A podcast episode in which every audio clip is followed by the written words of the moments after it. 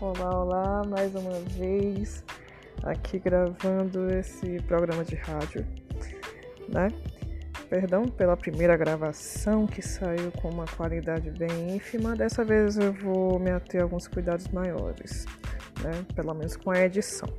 Bom, bom dia, boa tarde, boa noite. Não sei que horário você está ouvindo, mas aqui mais uma vez com a Rádio Literária, comigo, Tamara Português.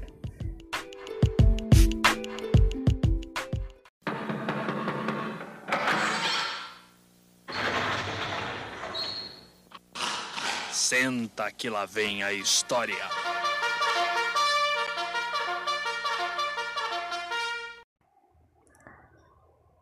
No último episódio, nós havíamos parado né, no momento em que Quaresma tinha né, sido criticada pelos colegas, ele pegou numa surpresa né, e comentou aqui se também né, a respeito né, o fato de ele respeitar, amar, na verdade, diversas coisas a respeito do Brasil, dentre eles o relevo, né, coisas relacionadas à parte geográfica brasileira. E nós havíamos parado aqui justamente em dizendo que ele amava sobre modo os rios, as montanhas lhe eram indiferentes, pequenas talvez, né? E aí a gente continua ainda sobre esse mesmo aspecto. Os colegas ouviam-no respeitosos e ninguém, a não ser esse tal Azevedo, se animava na sua frente a lhe fazer a menor objeção, a avançar uma pilhéria, um dito. Lembrando que pilhéria, né, é o mesmo que piada, tá certo? Ao voltar as costas, porém, vingavam-se da cacetada, cobrindo-o de troças. Troças é brincadeiras, né? Este quaresma, que cacete! Pensa que somos meninos do tico-tico. Ai, não tem outra conversa. Percebe um linguajar, né, que é bem próprio, assim, né, não muito diferente de hoje. E esse tico-tico, curiosamente, né, é a precursora das revistas em quadrinhos, né, que nós conhecemos hoje. Isso vem muito antes, inclusive, do gibi.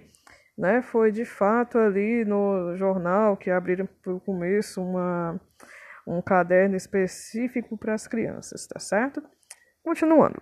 E desse modo ele ia levando a vida, metade na repartição, sem ser compreendido, e a outra metade em casa também, sem ser compreendido. No dia em que o chamaram de Ubirajara, lembrando que Ubirajara é o romance alencarino, né?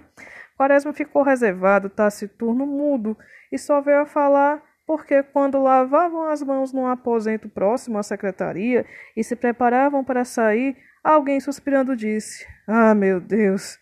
Quando poderei ir à Europa? O major não se conteve, levantou o olhar, consertou o pincinês, que é o mesmo que óculos, e falou fraternal e persuasivo. Ingrato! Tens uma terra tão bela, tão rica, e queres visitar dos outros? Eu, se algum dia puder, hei de percorrer a minha do princípio ao fim. O outro objetou-lhe que por aqui só havia febres e mosquitos, o major contestou-lhe com estatísticas e até provou exuberantemente que o Amazonas tinha um dos melhores climas da Terra. Era um clima caluniado pelos viciosos que de lá vinham doentes. Era assim o Major Policarpo Quaresma, que acabava de chegar à sua residência às quatro e quinze da tarde, sem erro de um minuto, como todas as tardes, exceto aos domingos, exatamente ao jeito da aparição de um astro ou de um eclipse né, visto que é tudo regradinho, ele já tinha assim um horário esquematizado, ele sempre chegava né, no mesmo horário de sempre sem errar um minuto sequer. No mais, era um homem como todos os outros, a não ser aqueles que têm ambições políticas ou de fortuna, porque Quaresma não as tinha no mínimo grau. Percebam que o quanto ele é sonhador, né? Ele não é o tipo de pessoa que está em busca de fortuna, esse tipo de coisa. Sentado na cadeira de balanço, bem ao centro de sua biblioteca, o major Abriu um livro e pôs-se a lê-lo à espera do conviva, ou seja, do convidado. Era o velho Rocha Pita. O que que ele está lendo, né? Rocha Pita é um livro que ele está lendo, aliás, do autor, né, cujo livro ele está lendo, a gente percebe o uso de uma metonímia, né? Autor pela obra. E quem é esse Rocha Pita, né? É o Sebastião da Rocha Pita, um baiano, poeta barroco, autor da História da América Portuguesa, uma obra, certo? Um livro publicado em Lisboa em 1730, né? Só curiosidadezinha. que é esse livro da história da América Portuguesa. Quaresma estava lendo aquele famoso período. Em nenhuma outra região se mostra o céu mais sereno, nem madruga mais bela aurora. O sol em nenhum outro hemisfério tem os raios mais, mais dourados. Mas não pôde ir ao fim, batiam a porta. Foi abri-la em pessoa. Tardei, major? perguntou o visitante. Não chegaste a hora. Acabava de entrar em casa do Major Quaresma o senhor Ricardo Coração dos Outros, homem célebre pela sua habilidade em cantar modinhas e tocar violão. Em começo, a sua fama estivera limitada a um pequeno subúrbio da cidade, em cujos saraus ele e seu violão figuravam como Paganini e a sua Rebeca em festa de duques.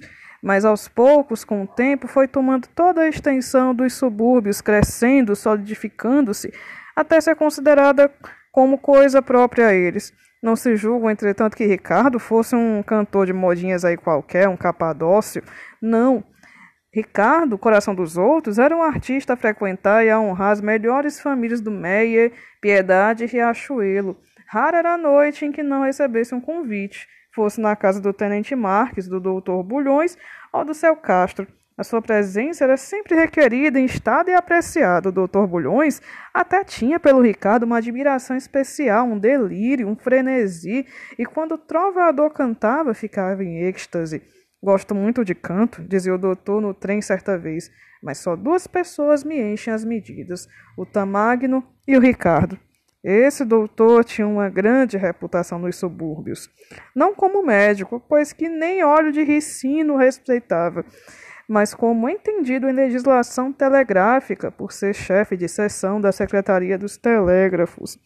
Percebam aí, né, que ele está limitando, né, esses doutores que ele vai citando aqui, né, o Lima Barreto, que são pessoas que são bem entendidas ou são pessoas que são bem quistas ou bem vistas, né, na região ali do subúrbio, né? Eles são doutores, são pessoas bem vistas naquele subúrbio. Percebe que esse doutor Bulhões, na verdade, é uma espécie de encarregado de um setor específico, né? E aí por isso que ele tem esse nome.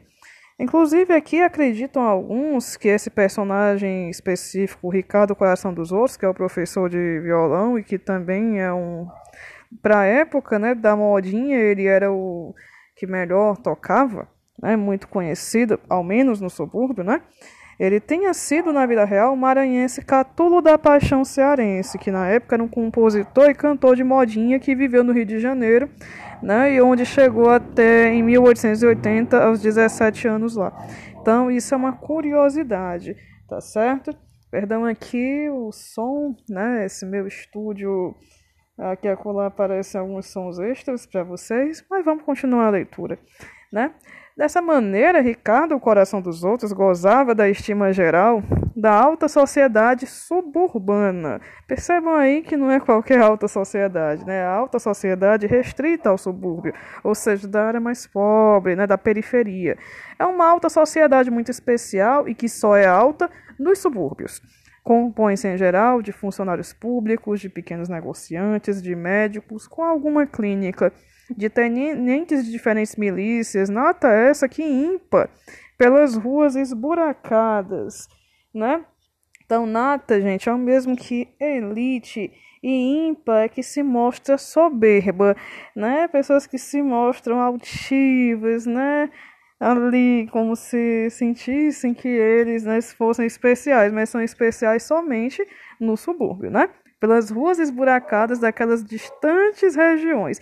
Então percebam aqui um caráter meio Dona Florinda, né? Para quem via Chaves, certo? A mesma forma, né? São pessoas que ali naquele meio se sentem como se tivessem, vamos dizer, uma espécie de rei na barriga, por o fato de ele ter é, conseguir viver, entre aspas, bem, né? Ou então um pouco melhor do que os outros e por isso se julgar como sendo da elite, mas da elite mesmo só do subúrbio. E assim como nas festas e nos bares, com mais força que a burguesia de Petrópolis e Botafogo, está só lá nos bares, nas festas e nas ruas onde se algum dos seus representantes vê um tipo mais ou menos, olha-o da cabeça aos pés, demoradamente, assim como quem diz: aparece lá em casa que te dá um prato de comida. Gente, perceba aqui que isso não é no sentido de ah, prato de comida de esmola, não, é como se você fosse alguém especial para ter a honra de ser convidado para comer na casa desse tipo de gente, né? Que é essa alta sociedade do subúrbio. Porque o orgulho da aristocracia suburbana está em ter todo dia jantar e almoço, muito feijão, muita carne seca, muito ensopado, Aí julga ela que está a pedra de toque da nobreza, da alta linha, da distinção. Pois é, então para aquela região, né, nos subúrbios, né, você ter muito o que comer, para eles é um sinal de que eu sou, ah, eu sou da elite, né? Mas que nós sabemos que de fato na elite verdadeira isso só não bastava, né? Fora dos subúrbios, na Rua do Ouvidor, nos teatros, nas grandes festas centrais, essa gente míngua, apaga-se, desaparece, chegando até as suas mulheres e filhas a perder a beleza com que deslumbram quase diariamente os lindos cavalheiros dos intermináveis bailes diários daquelas redondezas. Então percebam aqui que o Lima Barreto né, reforça essa ideia né, de que perante aquele, a verdadeira elite, né, brasileira, essas pessoas que são as elites dos subúrbios desaparecem, né? não, não chegam aos pés dos outros, certo? Mas continuando aqui com o enredo, né? Ricardo, depois de ser poeta e o cantor dessa curiosa aristocracia, extravasou e passou à cidade propriamente. A sua fama já chegava a São Cristóvão, e em breve ele o esperava, Botafogo convidá-lo-ia pois os jornais já falavam no seu nome e discutiam o alcance de sua obra e da sua poética, né? Então, aos poucos, ele já estava ganhando espaço para além daquela periferia, né? Mas que vinha ele fazer ali, na casa de pessoa de propósitos tão altos e tão severos hábitos, não é difícil atinar. Atinar é o mesmo que descobrir, certo? De certo, não vinha auxiliar o major nos seus estudos de geologia, de poética, de mineralogia e história brasileiras. Claro que não, nós já sabemos o que, é que ele veio fazer, né? Já tivemos o episódio do violão. Como bem supôs a vizinhança, o coração dos outros vinha ali tão somente ensinar o major a cantar modinhas e a tocar violão. Nada mais, e é simples. Né? Lembrando do preconceito da época para esse instrumento e para o gênero musical modinha, tal qual nós temos hoje né, o preconceito com outros gêneros musicais que também vêm do subúrbio.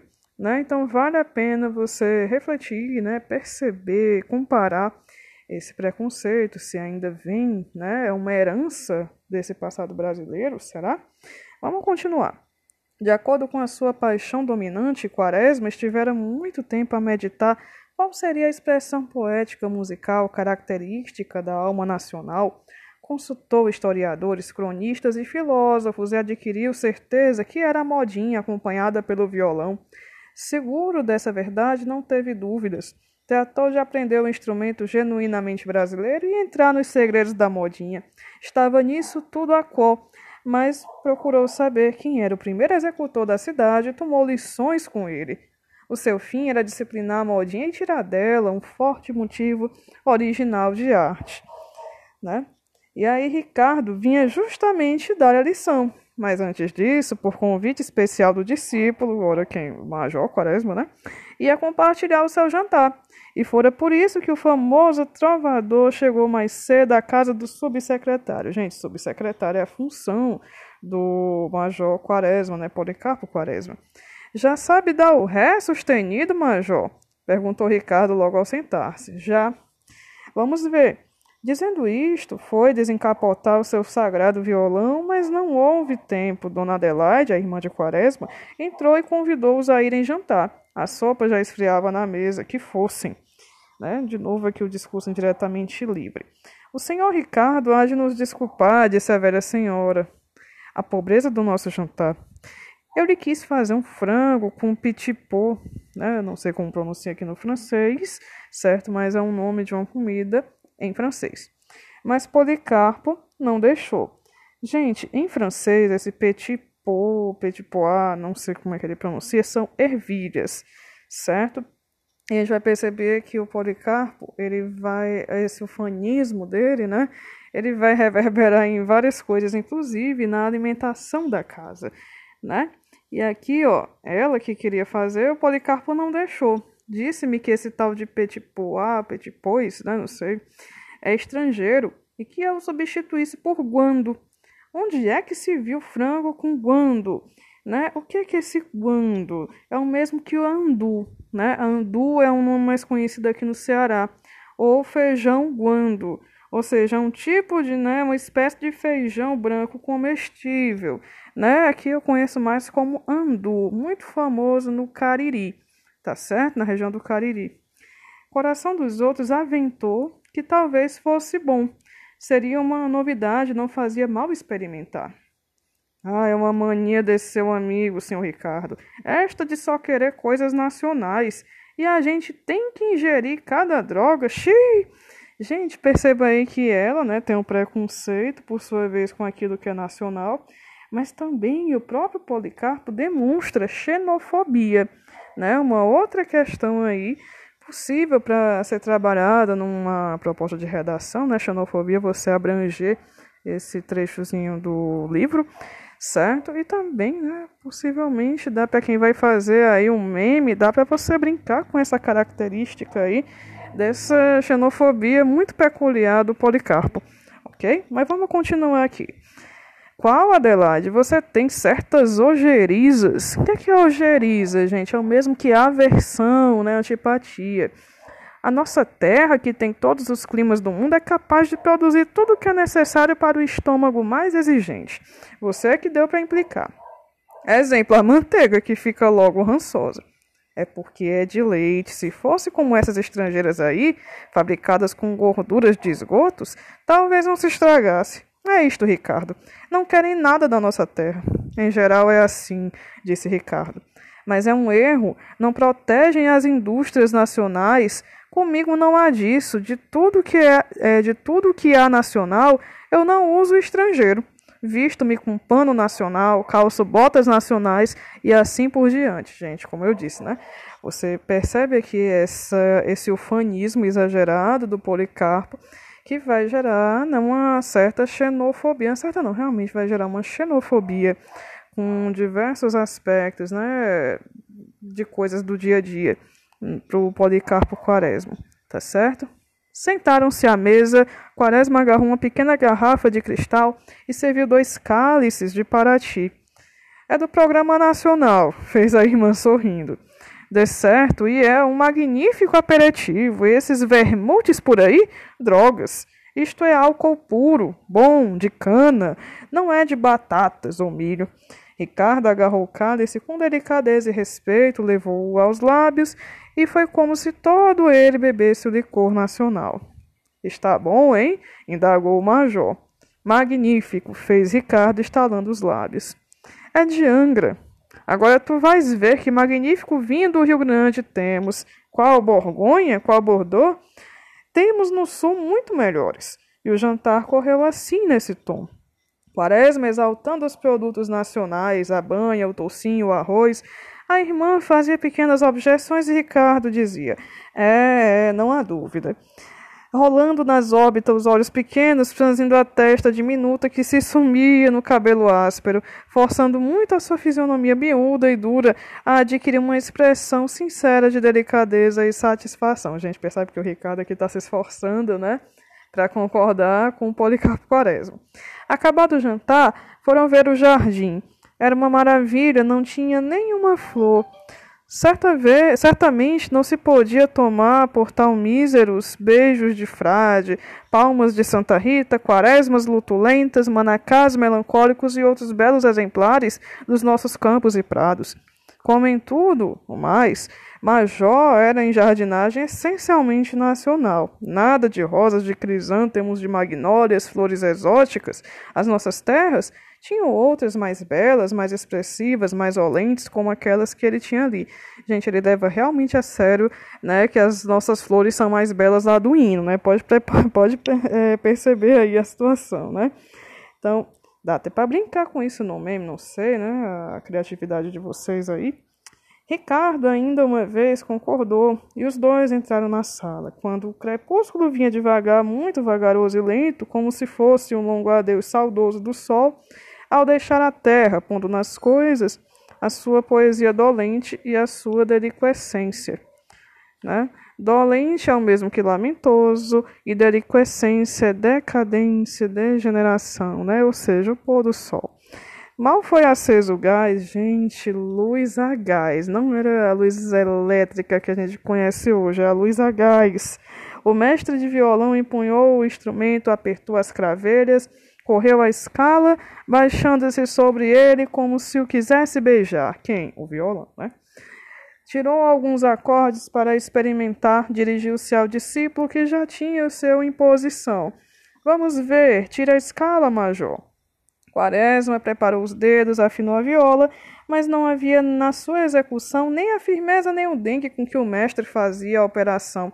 Olha, major, é assim e mostrava a posição do instrumento, indo do colo ao braço esquerdo, estendido seguro levemente pelo direito, e em seguida acrescentou: Major, o violão é o instrumento da paixão, precisa de peito para falar, é preciso encostá-lo, mas encostá-lo com maciez e amor como se fosse amada, a noiva para que diga o que sentimos. Diante do violão, Ricardo ficava loquaz, ou seja, tagarela, né? falava muito, cheio de sentenças, todo ele fremindo de paixão pelo instrumento desprezado, desprezado pelos outros, né? mas por ele não. A lição durou 50 minutos. O major sentiu-se cansado e pediu que o mestre cantasse. Era a primeira vez que Quaresma lhe fazia esse pedido, embora lisonjeado quis a vaidade profissional que ele, a princípio, se negasse quem, né? O, o Ricardo, o coração dos outros, né? Vai se negar inicialmente. Oh, não tenho nada de novo, uma composição minha, né? Dona Adelaide obtemperou. Então, cante uma de outro. Oh, por Deus, minha senhora, eu só canto as minhas. O Bilac, conhecem, quis fazer-me uma modinha eu não aceitei. Você não entende de violão, seu Bilac. A questão não está em escrever uns versos certos que digam coisas bonitas. O essencial é achar-se as palavras que o violão pede e deseja. Por exemplo, se eu dissesse, como em começo quis, no pé, uma modinha minha, o teu pé é uma folha de trevo. Não ia com o violão. Querem ver? E ensaiou em voz baixa, acompanhada pelo instrumento. O teu pé é uma folha de trevo. Né? Ele vai ler isso cantado provavelmente, né? Então, gente, esse Bilac, né, que ele está mencionando aí, é sim, né? Não estranhem, é isso mesmo que você está pensando. É o nosso querido poeta Olavo Bilac, o poeta parnasiano, né? Ele também conhecido como o primeiro príncipe dos poetas da Academia Brasileira de Letras, ok? E aí ele continua, vejam, continua ele mais uma vez, né, fazendo o verso tocado no violão. Dessa vez, como agora reparem, o teu pé é uma rosa de mirra, né? Ele trocou o verso e aí diz: é outra coisa, não acham? Não há dúvida, disse a irmã de Quaresma. Cante esta, convidou o major. Não, objetou Ricardo, está velho, eu vou cantar a promessa. Conhecem? Não, disseram os dois irmãos. Oh, anda por aí como as pombas do Raimundo, e mais uma vez, outro poeta parnasiano, parnasiano sendo mencionado, né? O Raimundo, Pombas do Raimundo, é um famoso poema do Raimundo Correia, né? Outro poeta parnasiano. Lembrando que, é, que essa época eles são contemporâneos, né? Lima Barreto e ali o parnasianismo. Lima Barreto, que é do pré-modernismo, né? Ali relacionado com o pessoal do parnasianismo. Gente, a gente está quase acabando o primeiro capítulo. Cante lá, senhor Ricardo, pediu Dona Adelaide. Ricardo, coração dos outros, por fim afinou ainda uma vez o violão e começou em voz fraca. Prometo pelo Santíssimo Sacramento que serei tua paixão, né? Isso ele cantando, claro, né? Eu não vou cantar aqui, não faz sentido, né? Vão vendo, disse ele no intervalo, quanta imagem, quanta imagem. E continuou. As janelas estavam abertas Moças e rapazes começaram a se amontoar na calçada para ouvir o menestrel. Sentindo que a rua se interessava ao coração dos outros, foi apurando a dicção, tomando um ar feroz que ele supunha ser de ternura e entusiasmo. E quando acabou, as palmas soaram do lado de fora e uma moça entrou procurando Dona Adelaide. Senta-te, Ismênia, disse ela. A demora é pouca. Ricardo aprumou-se na cadeira, olhou um pouco a moça e continuou a dissertar sobre a modinha. Aproveitando uma pausa, a irmã de Quaresma perguntou à moça: Então, quando te casas? Era a pergunta que se lhe fazia sempre. Ela então curvava do lado direito a sua triste cabecinha coroada de magníficos cabelos castanhos com tons de ouro e respondia: Não sei. Cavalcante forma-se no fim do ano, então marcaremos. Né? Percebe aqui, gente, a cobrança da sociedade em torno da mulher em determinada idade, né? Para que ela se case, visto que era o único destino para as moças direitas, né?